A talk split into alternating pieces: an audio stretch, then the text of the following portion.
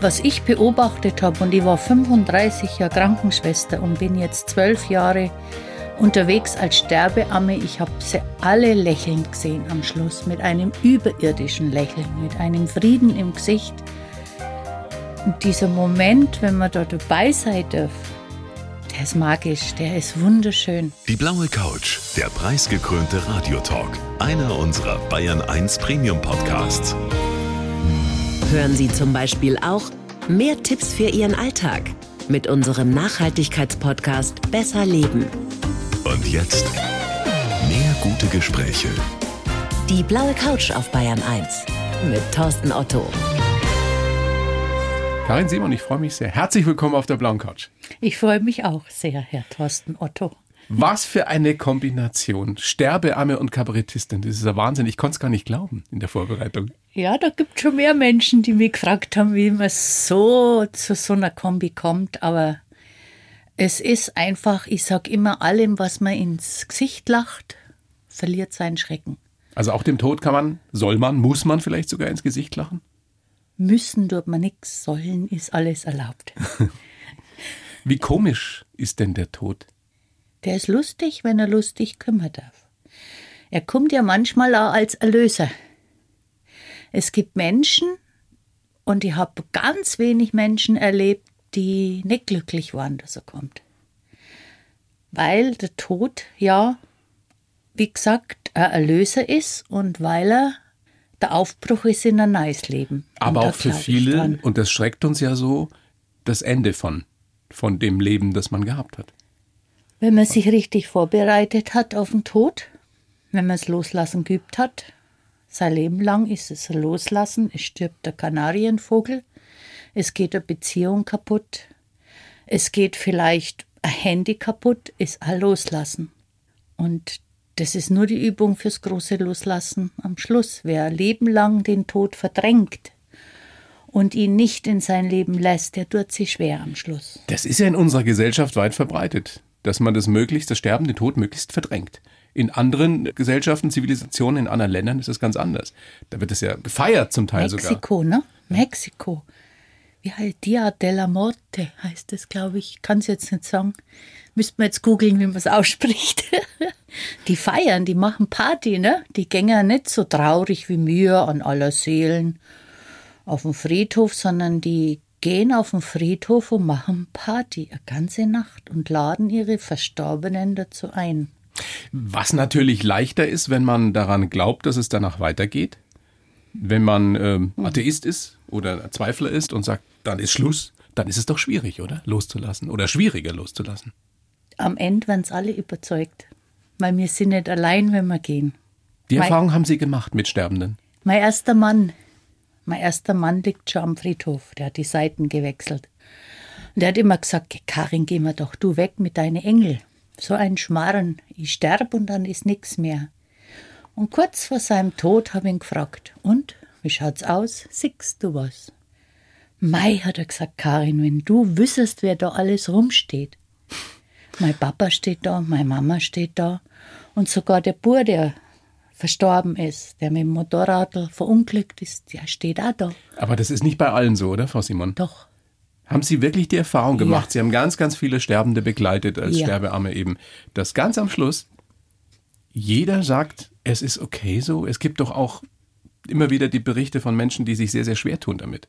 Ja, aber ganz am Schluss, die lächeln am Schluss. Ich habe jetzt noch keinen erlebt. Es gibt sicher welche, die sich vielleicht bis zum Schluss quälen. Aber was ich beobachtet habe, und ich war 35 Jahre Krankenschwester und bin jetzt zwölf Jahre unterwegs als Sterbeamme, ich habe sie alle lächelnd gesehen am Schluss, mit einem überirdischen Lächeln, mit einem Frieden im Gesicht. Und dieser Moment, wenn man da dabei sein darf, der ist magisch, der ist wunderschön. Wie ist denn dieser letzte Moment? Sie sagen magisch, wunderschön, aber was passiert da? Sie sind dabei, Sie sind ganz oft dabei gewesen, wenn ein Mensch wirklich ähm, geht, in diesen letzten Minuten, Sekunden. Wie, wie würden Sie das beschreiben? Heilig. Das ist ein heiliger Moment. Auch für jemand, der nicht glaubt? Ja, weil die am Ende alle zum Glauben braucht werden. Also die Sterbenden vor allem, weil die sehen was. Wenn Sie einen Sterbenden beobachten, wenn sie da dabei sind, die schauen alle nach oben. Schwester, schau mal, da ist ein Engel. Die lustigste Geschichte oder vielleicht auch traurigste Geschichte im Krankenhaus war, dass ein älterer Herr, so um die 50 herum, der hat eine ganz schwere Lungenerkrankung, eine COPD gehabt und wir waren schon ums Bett gestanden mit dem Intubationsbesteck. Soll man noch oder soll man nicht? Der setzt sich auf einmal auf und sagt, Margot, was tust denn du da? Dann sage ich, wer ist nicht Margot? Mein verstorbenes Weib. Aber der war nicht recht glücklich, dass die gekommen ist. Passend dazu wirklich meine nächste Frage. Ist denn in diesen letzten Stunden, vielleicht nicht in den letzten Sekunden und Minuten, aber in den Stunden davor, in den Tagen davor, Platz für Humor? Ja, selbstverständlich. Also wenn ich komme, auf jeden Fall, weil ich sorge dafür. Was machen Sie? Also, das Wichtigste ist das Miteinander reden. Ich habe als Sterbeamme oder auch schon als Krankenschwester immer gemerkt, dass derjenige, der im Bett liegt, weiß, dass er sterben muss.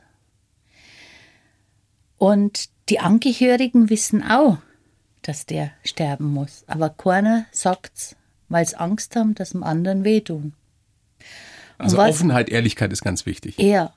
Es passiert dann einfach, dass die Sprachlosigkeit überwiegt ich hätte nur eine lustige Geschichte, ja? ja, bitte gerne, dafür sind wir da. Ich bin im Altenheim unterwegs mit der roten Nase. Ich habe aber eine Clownsausbildung. Mhm. Und gehe dann immer mit dem alten Kinderwagen von meinen Kindern durch die Zimmer. Da liegt die Gitarre drin und da liegt vielleicht ein Lebkuchen drin oder ein Eis, je nach Jahreszeit. Und gehe halt von Zimmer zu Zimmer und sing mit die Leute hoch auf den gelben Wagen oder die Lilly Marleen. Wow. Oder ich lasse mir einfach verzeihen. Ich habe auch eine Handpuppe dabei, die Susi. Und die Susi lispelt. Warum? Weiß ich nicht. Die paar Puppen machen sie selbstständig. Und wir kommen in ein Zimmer rein und ich sehe schon einmal um die 80 schaut Richtung Decke. Die Angehörigen, nix. Die Schwestern, nix, Totenstille. Und ich gehe, weil sie mich gefragt haben nach dem Humor, ich gehe hin, beug mich mit meiner Puppe übers Bett und die Puppe, also nicht ich, gell, die Puppe sagt, na du, magst du dich etwas vom Acker?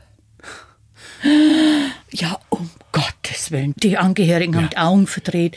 Die Schwestern, um Gottes Willen. Ich selber bin auch erschrocken. Ganz ehrlich, ich bin furchtbar erschrocken. Darüber, was die Puppe sagt. Und die Oma in ihrem Bett hat so das Lachen angefangen, dass das ganze Bett gewackelt hat. Mei, endlich sagt's mal einer. Das ist genau so passiert. Ja. Ist das auch eine Geschichte, die Sie in Ihrem Programm erzählen? Zum Sterben schön? Na, die erzähle ich, ich, ich bilde ja aus, ich bin ja Dozentin bei den Paracelsus-Schulen und da wird die Geschichte ist immer so die, das Highlight, wenn es um Kommunikationsausbildung geht. Ja, also das ist ganz wichtig, dass man miteinander es reden lernt, weil man dann über diese sogenannten unerledigten Geschäfte, Kübler-Ross war ja Schweizerin, unerledigten Geschäfte muss man sprechen, dass der Mensch in Frieden sterben kann. Also das ist jetzt wirklich spannend, weil ich mir das nicht so vorstellen konnte, dass wirklich auch in diesen letzten Minuten, Stunden Platz für Humor ist. Aber Sie haben uns das ja gerade wunderbar geschildert. Ja. Ich habe Ihr Programm schon angesprochen, zum Sterben schön. Ich glaube, das nächste Mal auf der Bühne Karfreitag in der Alten Gärtnerei in Regensburg. Alte Dates-Bühne, also Donau-Einkaufszentrum, ja. das ist eine alte Gärtnerei und vier äh, Kleinkunstbühnen in Regensburg haben sich zusammengetan. Ja Stadttheater, Melzerei, der leere Beutel und das Turmtheater, die uns engagiert haben und haben eine alte Gärtnerei angemietet. Da würden jetzt 600 Leute passen. Und Corona-bedingt 150, also ein Richtig. Viertel und der perfekten Hygienebedingungen und Lüftung ja. und alles dabei. Also kann man, ich meine, ist ja auch noch hin bis, bis nächstes Jahr Ostern. Da kann ja, man ja noch aber Karten gab es jetzt schon. Ja, unbedingt hingehen. Und ich habe mir sagen lassen, im Klappentext sozusagen steht, ihr begleitet das Publikum ins Jenseits. Was heißt denn das? Mm, das ist einfach so die Aussicht, ne? wie es im Himmel sein könnte. Da gibt es verschiedene Lieder drüber. Okay. Es gibt aber auch ein Lied drüber, wie man das verhindern kann, dass man da sterben muss. Wie man das Sterben verhindern kann? Ja, da gibt es ein ganz lustiges Lied drüber. und einen, einen todsicheren Tipp für das ewige Leben. Das kriegt man da das. auch. Ja, das ist das. Das ist das. Also das ist einfach das eine Frau, die heute halt einfach nicht so ganz konform lebt, einfach vorm Petrus steht und das Symbol für dieses nicht konform Leben sind die dreckerten Fiers. Also die steht vor dem Petrus und der Petrus sagt, was traust du dir mit dreckerte Fiers, kommst du nicht durch die Himmelstür. Also ist der todsichere Tipp fürs ewige Lärm, wasch da deine nicht. Man muss da nicht durch. Nochmal, was ich meine, Sie sitzen am Bett eines Sterbenden oder einer Sterbenden und dann redet ihr über solche Sachen. Dann erzählen Sie solche Geschichten und Sie spielen solche Lieder mit der Gitarre. Äh, na, na, also das mache ich jetzt nicht. Also es gibt noch ein Lied, das ist mein Vogel. Ja. Das Vogel geht eher um diese Nachtodphänomene, ja, dass die Uhr stehen bleibt, dass ein Bild runterfällt.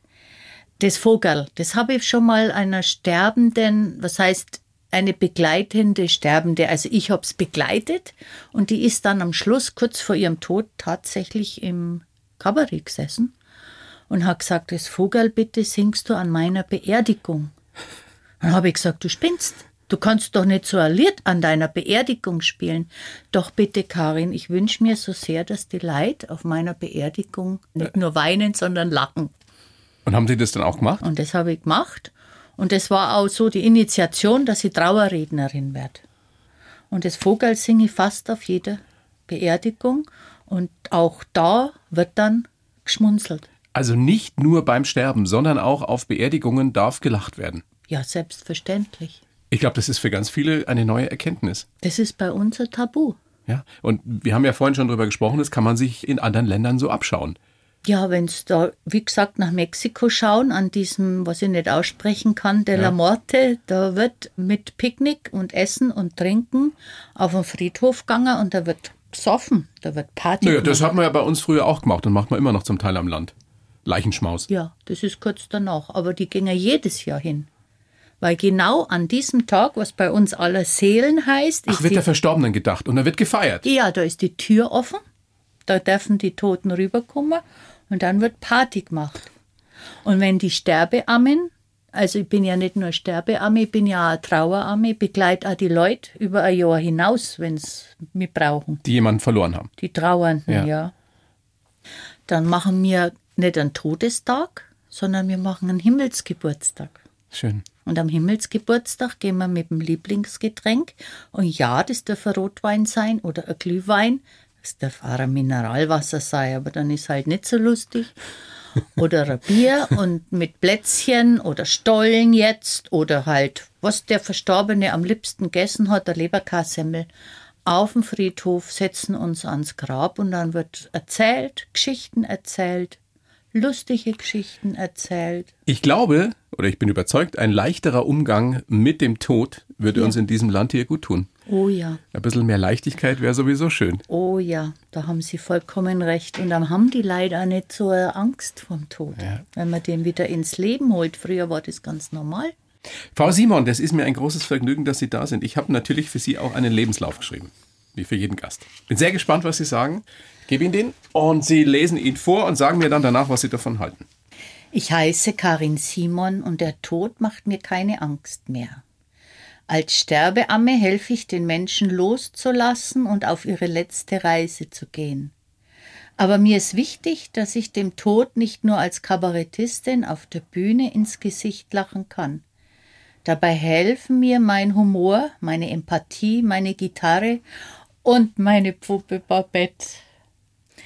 Geprägt haben mich der frühe Tod meiner Mutter, meine Arbeit im Krankenhaus und ein Satz vom Friedel Fesel.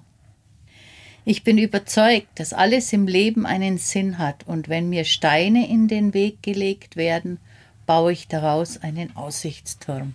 Perfekt. Passt so? Perfekt. Können wir mitarbeiten? Können wir weiter drüber ratschen? Ja, gern. Schön. Gibt es irgendwas, was Ihnen ins Auge sticht, wo Sie gleich was dazu sagen möchten? Also, der Tod macht mir keine Angst mehr. Das ist so ein Satz, als ich den geschrieben habe, wo ich mir nicht sicher war. Ist es wirklich so?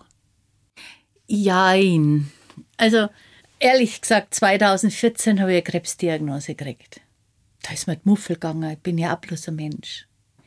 Ich bin ja nicht nur die tolle Sterbeamme, sondern ich bin auch ein Mensch. Aber ich habe jetzt nicht Angst, wenn der Tod eintritt. Ich habe Angst vor dem, was ist denn davor? Habe ich recht Schmerzen? Muss ich recht leiden? Und die katastrophischen Zustände zur Zeit, was heißt zur Zeit? Die waren vor zwölf Jahren schon katastrophisch im Krankenhaus. Da waren Sie noch Krankenschwester damals. Ja, drum bin Aber ich momentan ja will man sich das nicht vorstellen, oder? Nee.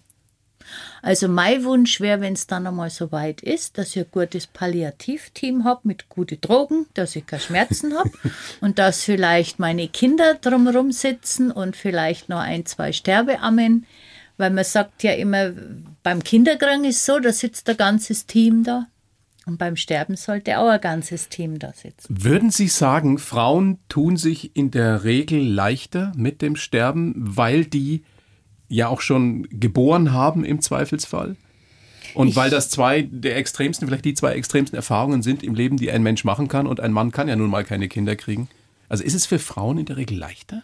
In der Regel deswegen leichter, weil nicht böse sein, mir einfach mehr Gefühle haben. Also sagen wir mal, ich glaube, wenn ich Ihnen jetzt so in die Augen schaue, haben Sie auch Gefühle. Aber Ich wir hoffe. Frauen, ich glaube, ich weiß es. Ich glaube, dass Frauen einfach mit Gefühle aussprechen und Gefühle zeigen, mm, sich leichter tun. Und das macht es leichter auch zu gehen. Haben wir ja vorhin schon angerissen, wenn man die Gefühle eben zeigt und darüber redet. Ja. Ja. Wir wollen nachher noch ausführlicher darüber sprechen, was in diesen Momenten dann wirklich passiert, wenn jemand geht. Ich würde gerne jetzt so ein bisschen biografisch äh, vorgehen, um besser zu verstehen, wie Sie so sind oder wie Sie so geworden sind, wie Sie heute sind, Frau Simon. Geboren, darf ich sagen, wann? Ja, freilich. 23.04.59 in Ingolstadt. Ja. Der Papa war Banker, Ja. ein strenger Mann, Ein sehr, sehr strenger Mann. der aus kleinen Verhältnissen sich selbst hochgearbeitet hat und das dann von der ganzen Familie erwartet hat, von euch. Das war furchtbar für uns und vor allem für meine Mama. Weil meine Mama war Friseuse, eine ganz einfache, lebenslustige, voller Humor Frau, die, die einfach Lust am Leben, ja, voll auf dem Boden gestanden ist, aber Lust am Leben hatte. Und dadurch, dass mein Vater sich so hochgearbeitet hat bis zum Bankdirektor, musste sie immer Dame spielen. Also sie Sie- musste was anderes sein, als sie war, Ja, die hat sie total als sie sein wollte. verbogen. Ich sehe sie noch, das sind so ein paar so Erinnerungen, die ich noch habe, wie sie da steht mit so einem Bademantel, richtig abgefuckter Bademantel und hochtopierte Haare und geschminkt. Ach, Karin, heute Abend muss ich wieder Dame spielen. Und das war nicht ihr Leben. Und deswegen ist sie krank geworden. Hat auch getrunken dann. Ja, sie hat Cognac getrunken und ziemlich verraucht. Und das war ihr Verhängnis. Ich glaube ganz einfach, dass sie auch nicht mehr wollte. Sie hatte dieses Leben an der Seite von meinem Vater einfach satt. Sie sind ja später auch an einen Mann geraten, Ihren ersten Mann, Ja. der auch. Ja, man wiederholt Trinker ja. war. Man wiederholt ja. Das ne? wäre meine Frage. Ist das in der Ja, ja. Psychologie oder Ja. in, in der Medizin ist das das normale Prozedere? Ja? Das ist Familien. Wer aus einer Alkoholikerfamilie kommt, gerät wieder an so jemand. Man wiederholt.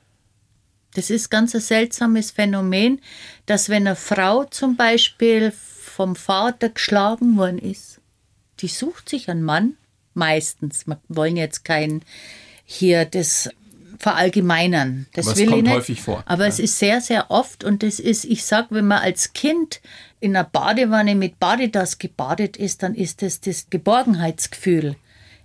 Und dann sucht man sich später garantiert wieder ein Badedas. Aber das gilt auch für schlechte Erfahrungen. Und genauso ist es für schlechte Erfahrungen auch. Und das ist das Fatale.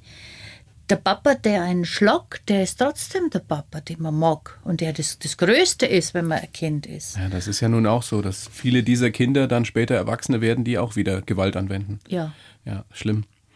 Jetzt haben Sie aber nicht nur Schlechtes vom Papa geerbt. Die Musikalität zum Beispiel, Da bin ich wir dankbar. von ihm, oder? Ja, da bin ich ihm dankbar. Er hat mich zwar schon ein bisschen hinge gezwungen ans Klavier. es ging immer um Leistung, oder? Ja, ich habe, wenn ich einen verkehrten Finger genommen hat, habe ich einmal eine gekriegt auf die Hände.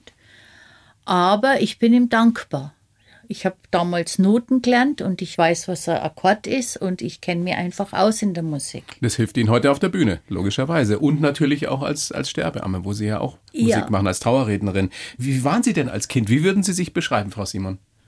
Ich war ein quirliges Kind. Ich habe ganz viel von meiner Mama Also ich bin meine Mama. Ich habe vom Vater noch diese Musikalität, ja, aber von meiner Mutter den Humor und dieses Quirlige. Und die sind da nicht so wirklich fertig geworden mit mir. Ich bin ein Einzelkind, leider, kann nichts dafür. Aber ich glaube, die haben schon gemeint, sie müssen mich schwer erziehen, weil ich einfach nicht gemacht habe, was sie gewollt haben. Jetzt ist Ihre Mama gestorben, da waren Sie 15. Ja, das war noch, mit 13 war ich allein mit ihr zu Hause und durch den Alkoholabusus hat die epileptische Anfälle gekriegt. Ach, und das wusste ich halt ja. einfach nicht. Ich habe mit einer Freundin telefoniert, weil ich Mathehausaufgabe wieder nicht gewusst habe. Und sie kommt und wackelt mit dem Kopf und sagt, was ist denn mit dir, Mama? Und dann habe es zur Couch geführt, weil das war die Zeit vom Mittagsschlaf. Und vor der Couch fällt mir die um und fängt das Krampfen an. Mhm. Und mit 13, ich wusste ja nicht, Völlig überfordert, ist. ja. Als die Mama dann gestorben ist, haben sie sich enorme Vorwürfe gemacht, zum Schuldgefühl entwickelt, weil sie eben ja auch am Schluss nicht mehr dabei waren. Haben Sie die irgendwann mal aufgelöst? Ja, ja. Das war so die Initiation. Ich habe sie einfach allein gelassen, weil ich, ich konnte sie nicht mehr anschauen. Das kann ein Kind ja nicht ertragen. Nein. Alkoholiker im Endstadium ist, ist Es ist einfach so, wie es ist. Es war für mich furchtbar, weil ich einfach nicht da war.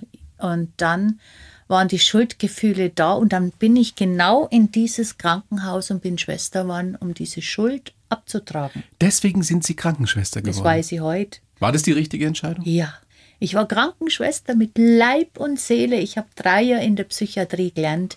Wow. Ich habe eine unglaubliche Empathie für solche Menschen. Ich weiß nicht, ich war an einem Bett von einer Frau gesessen, die hat ihr Baby getötet. Und die meisten, die haben die alle gemieden. Ich habe mich zu der hingehockt und habe mir ihre Geschichte angehört, nach Dienstschluss.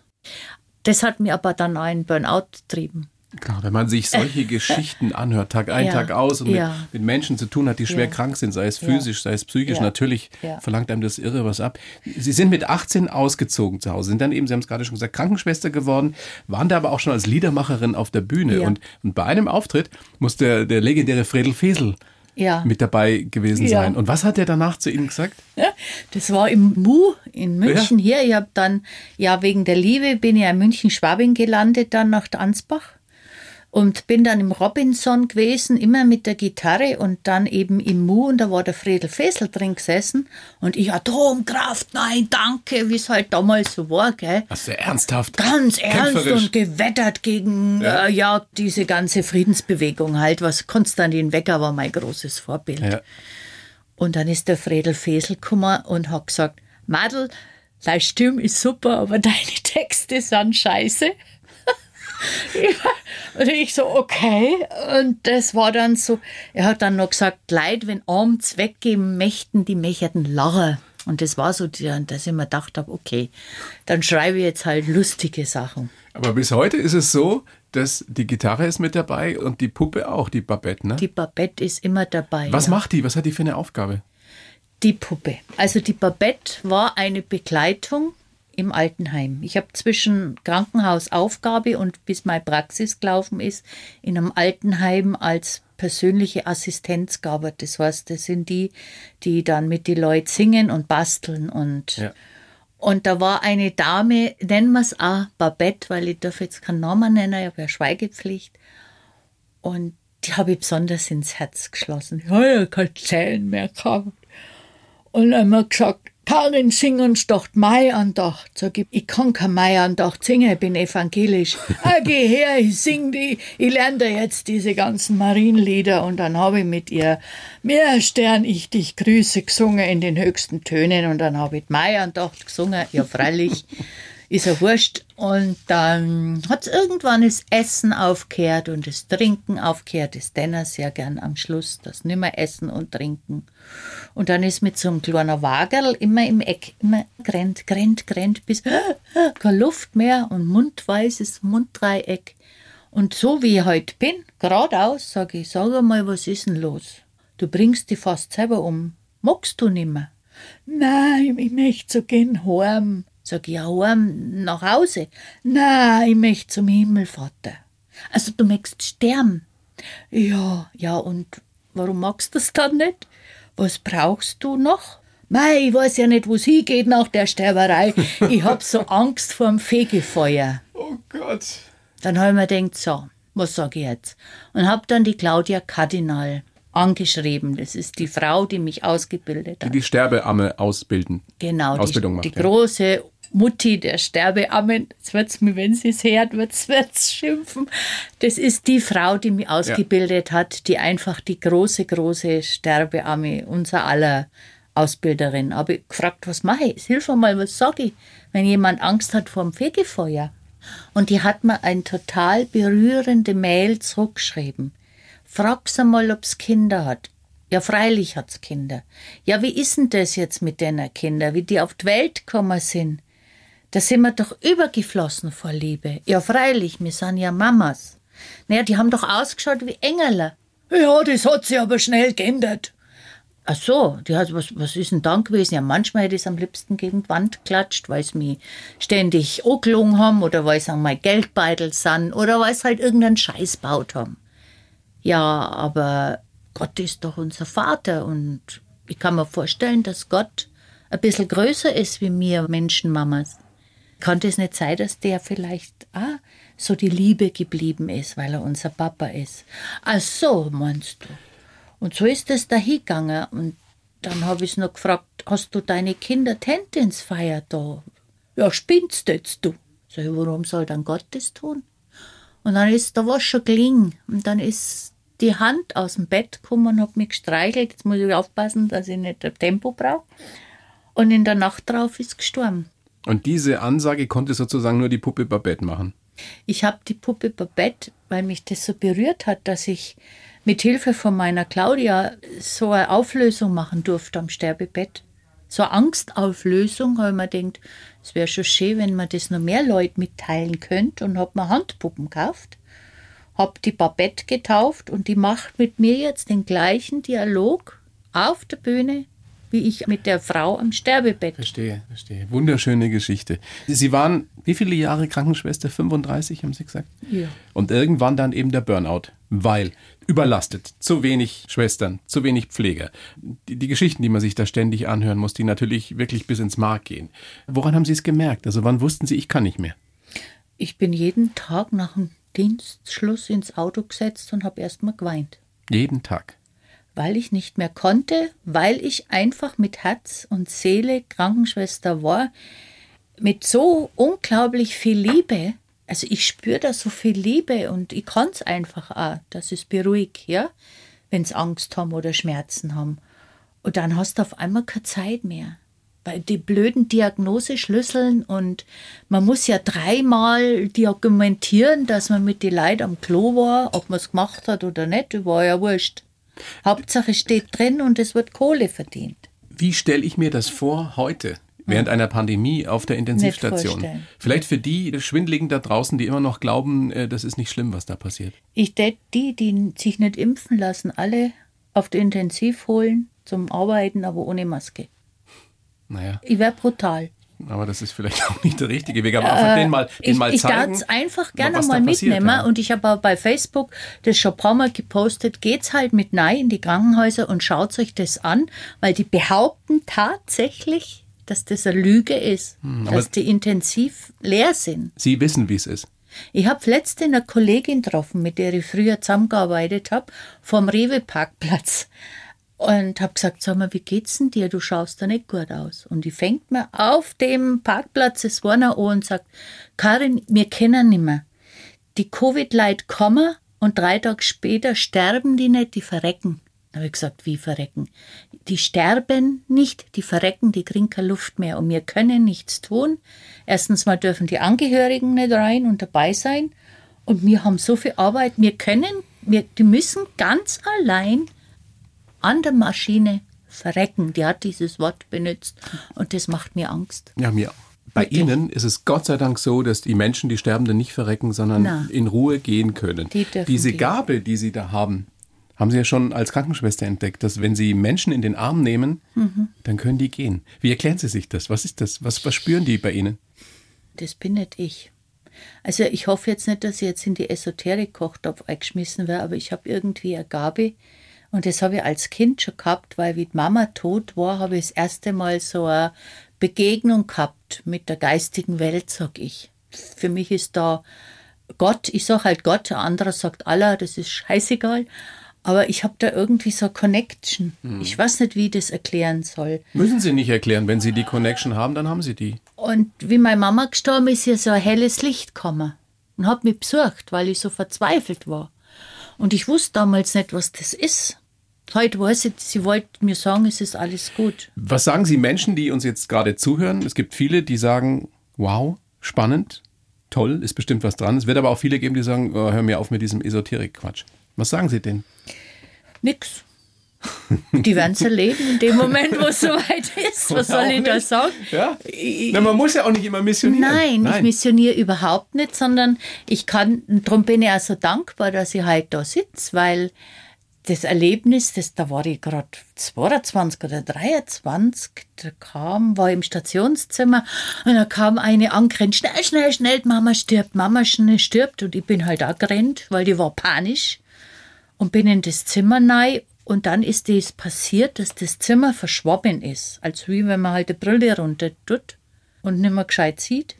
Und ich habe nur noch diese Angstaugen gesehen mit der Frau, die da hinaufgeschaut hat an die Decke und die hat mit irgendwas, die hat mit irgendwas kämpft. Und dann bin ich hin und habe ihr in die Augen geschaut und habe gesagt, lass los, du kannst nicht tiefer fallen wie in Gottes Hand. Und haben mir gedacht, wo kommt jetzt der Satz her? Den hab nicht ich gesagt. Also Sie sind gläubig. Sie sind ein gläubiger Mensch. Ich bin spirituell. Ja. Ich habe mit der Kirche nichts am Hut. Okay. Also Sie sagen den Satz und dann? Und dann ist sie ruhig geworden und immer friedlicher und immer friedlicher waren und das war so spürbar. Es hat alles kribbelt. Ich kann es einer nur so erzählen, wie ich es erlebt habe. Und dann ist sie in meinen Armen gegangen, gestorben und ich habe den Ruck gespürt, wie die Seele aus dem Körper raus ist. Dieser Moment, Sie sagen, die, die Seele geht da aus dem Körper raus. Kann man das irgendwie festmachen? Sieht man dann was in den Augen des Sterbenden, der Sterbenden? Was spürt man da? da spürt man den Ruck und man sieht einen unglaublichen Frieden in dem Gesicht. Von einer Sekunde auf die andere? Ja. Dieser Moment, wenn es vorbei ist, wenn der Mensch geht? Wenn der Mensch geht, also die sehen was, die müssen irgendwas Wunderschönes sehen, weil die schauen alle nach oben und lächeln. Und es zieht ein Frieden ins Gesicht, den man nicht beschreiben kann. Das kann einer wirklich, aber jeder sagen, der da am Sterbebett steht. Und das ist ein Phänomen, das kann ich einer nur erzählen. Versteht du es wahrscheinlich auch erst, wenn ich gehen muss. Hm. Jetzt haben Sie ja natürlich das auch gelernt, Sterbearme. Sie haben vorhin schon Ihre Mentorin angesprochen. Was sind denn die Qualitäten, die man da haben muss? Sicherlich eine besonders große Empathie, eine Liebe zu den Menschen. Was noch? Ja, ich denke, ein geistliches Wesen sollte man an der Seite haben. Also ob man als Atheist so gut begleiten kann, weiß ich nicht. Warum nicht, wenn man ein spiritueller Mensch ist, wenn ja. man empathisch ist? Spirituell, meine ich ja. ja. Also man da, ja wenn man jetzt an, an gar glauben. nichts glaubt, dann tut man sie, ich weiß es nicht. Ähm, also an was glauben sollte man vielleicht oder daran glauben, dass es danach weitergeht. Ja, egal wie. Weil ich kann nur das vermitteln, was in mir drin ist. Und wenn ich selber Angst vom Tod habe, dann kann ich auch nicht gut begleiten das ist halt, man sollte vorher sich selber sehr, sehr gut mit dem Tod auseinandersetzen, bevor man an ein Sterbebett geht und begleitet. Das haben Sie gemacht? Ja, das habe ich gemacht ab dem Moment, wo die Mama gestorben ist. Damals, als Sie 15 waren. Und das helle Licht kam und ich mir dann angefangen habe, ich wollte ja unbedingt Kontakt mit ihr. Ich habe ja spiritistische Sitzungen gemacht. Das will ich keinem empfehlen, nie wieder. es war echt spooky. Und dann habe ich halt geforscht, ich habe Bücher gelesen. Ich bin von Schamane zu Schamane und von Heilerin zu Heilerin und habe alles versucht. Und jeder hat mir immer erzählt, ich muss jetzt die Mama loslassen und um Lichtsäulen, was was ich alles aufbaut. Und es hat alles nicht funktioniert. Also war alles Quatsch. Äh, ja, Quatsch. Ja, ja, Quatsch. Irgendwann. Oder Geldmacherei. Ich, nicht unbedingt. Das muss ich jetzt nicht sagen. Also Geld, glaube ich, habe ich gar nicht zahlen okay. müssen. Aber ich glaube ganz einfach, dass ein anderer Mensch die Arbeit nicht leisten kann für dich, sondern es muss selber machen. Da muss man sich selber mit auseinandersetzen und das ist ja. manchmal ganz schön hart. Das ist manchmal das ganz schön hart. manchmal ganz schön hart, aber ich sage immer, wenn man sich mit dem Tod auseinandersetzt oder der Tod an der Tür anklopft, dann steht man auf dem Kopf. Das Leben dreht sich auf dem Kopf und was passiert, wenn man auf dem Kopf steht? Es fällt alles aus die Taschen, was schwer ist. Mhm. Und das ist das, ach Gott, ich bin zu dick und oh Gott, ich kann jetzt nicht nach Mallorca fliegen und fürchterlich, ich kann jetzt auch nicht mehr in die Disco, ist doch scheißegal. Das Wichtigste ist doch, dass du deinen Frieden findest. Was meinen Sie mit dem Satz, was ja in gewisser Weise sowas wie Ihr Motto ist, wenn das Leben dir Steine in den Weg legt, dann bau daraus einen Aussichtsturm? Klingt ja, ein bisschen wie so ein Kalenderspruch, aber ist ja vielleicht was dahinter. Das ist einfach, dass wenn ich Steine finde, mache ich mir einen Aussichtsturm, weil von der Vogelperspektive kann ich das oft gern auflösen was da vor meine Füße liegt. Also die Perspektive wechseln hilft und einfach Richtig. das Beste daraus machen, was Richtig. das Leben einem hinwirft. Richtig, ganz Schaffen genau. Sie das immer? Na, ich bin auch bloß ein Mensch, aber ich bemühe mich. Und ich habe, wie gesagt, meine Ressourcen und ich habe meine Rituale und ich bin ja auch Entspannungspädagogin. Ich meditiere dann halt. Ich setze mich auf den Boden und mache die Augen zu, gern in der Natur und umarme einmal einen Baum. Ja, ich weiß. Aber Sie sind keine Esoterikerin. Ich was ist Esoterik? Naja. Was ist Esoterik? Also in den Esoteriktopf, da fliegt die arme Hildegard von Bingen mittlerweile an rein und das war so eine gescheite Frau. Esoterik ist irgendwie bald schon ein Schimpfwort geworden. Ne? Naja, weil es halt natürlich auch viel ähm, Deppen gibt. Viel Deppen gibt. Ich hab's jetzt. Sie haben es gesagt zuerst. Nein, weil es natürlich viele gibt, die mit dem Not, mit der Not, mit dem Leid der Menschen einfach Geschäfte machen. Ja, das ist richtig. Und das ist in der Branche weit ja. verbreitet. Da gibt es viel Schindluder. Ja. Und die, die sie dann weiß gekleidet auf irgendeinen Altar drauf hocken oder auf einen Thron, die habe ich so gefressen. Die habe ich sowas von derartig gefressen. Über die, die müssen wir jetzt auch gar nicht reden. Wollen wir ja. gar nicht drüber reden. Ich wollte okay. nur noch mal festhalten, dass sie durchaus auf dem Boden der Tatsachen sind, aber dass sie äh, gespürt haben, wissen aus der Erfahrung, dass es mehr zwischen Himmel und Erde gibt, als wir wissen, als die äh, Schulmedizin, die normale Wissenschaft eben belegen kann. Ich ja. glaube, das äh, hat jeder schon mal irgendwie gespürt, dass da vielleicht ja noch was ist oder mehr ist. Was ich auch sehr gut finde und was man bei Ihnen ja auch merkt, der Humor ist ebenso wichtig. Und Sie haben ja auch den Satz gesagt, man muss es schaffen oder zumindest versuchen, allen Ängsten im Leben ins Gesicht zu lachen.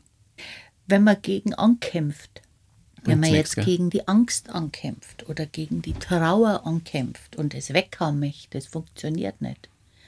Wenn ich mir jetzt zum Beispiel, wenn ich einen Ausflug mache in die Traueramme und ich habe Trauer oder ich habe Angst, dann arbeite ich in meiner Praxis mit einem Kuscheltier und druck einer das Kuscheltier in Angst also beziehungsweise ich stelle es hin, ich mache ja auch Familienaufstellung und sage, das ist deine Angst.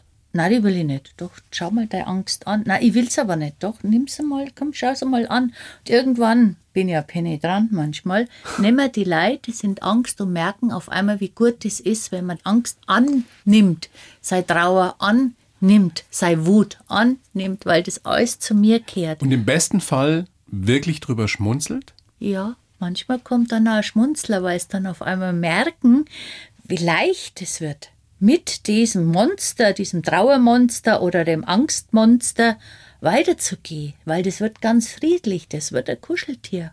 Was für ein schöner Satz. Frau Simon, großes Vergnügen, dass Sie da sind.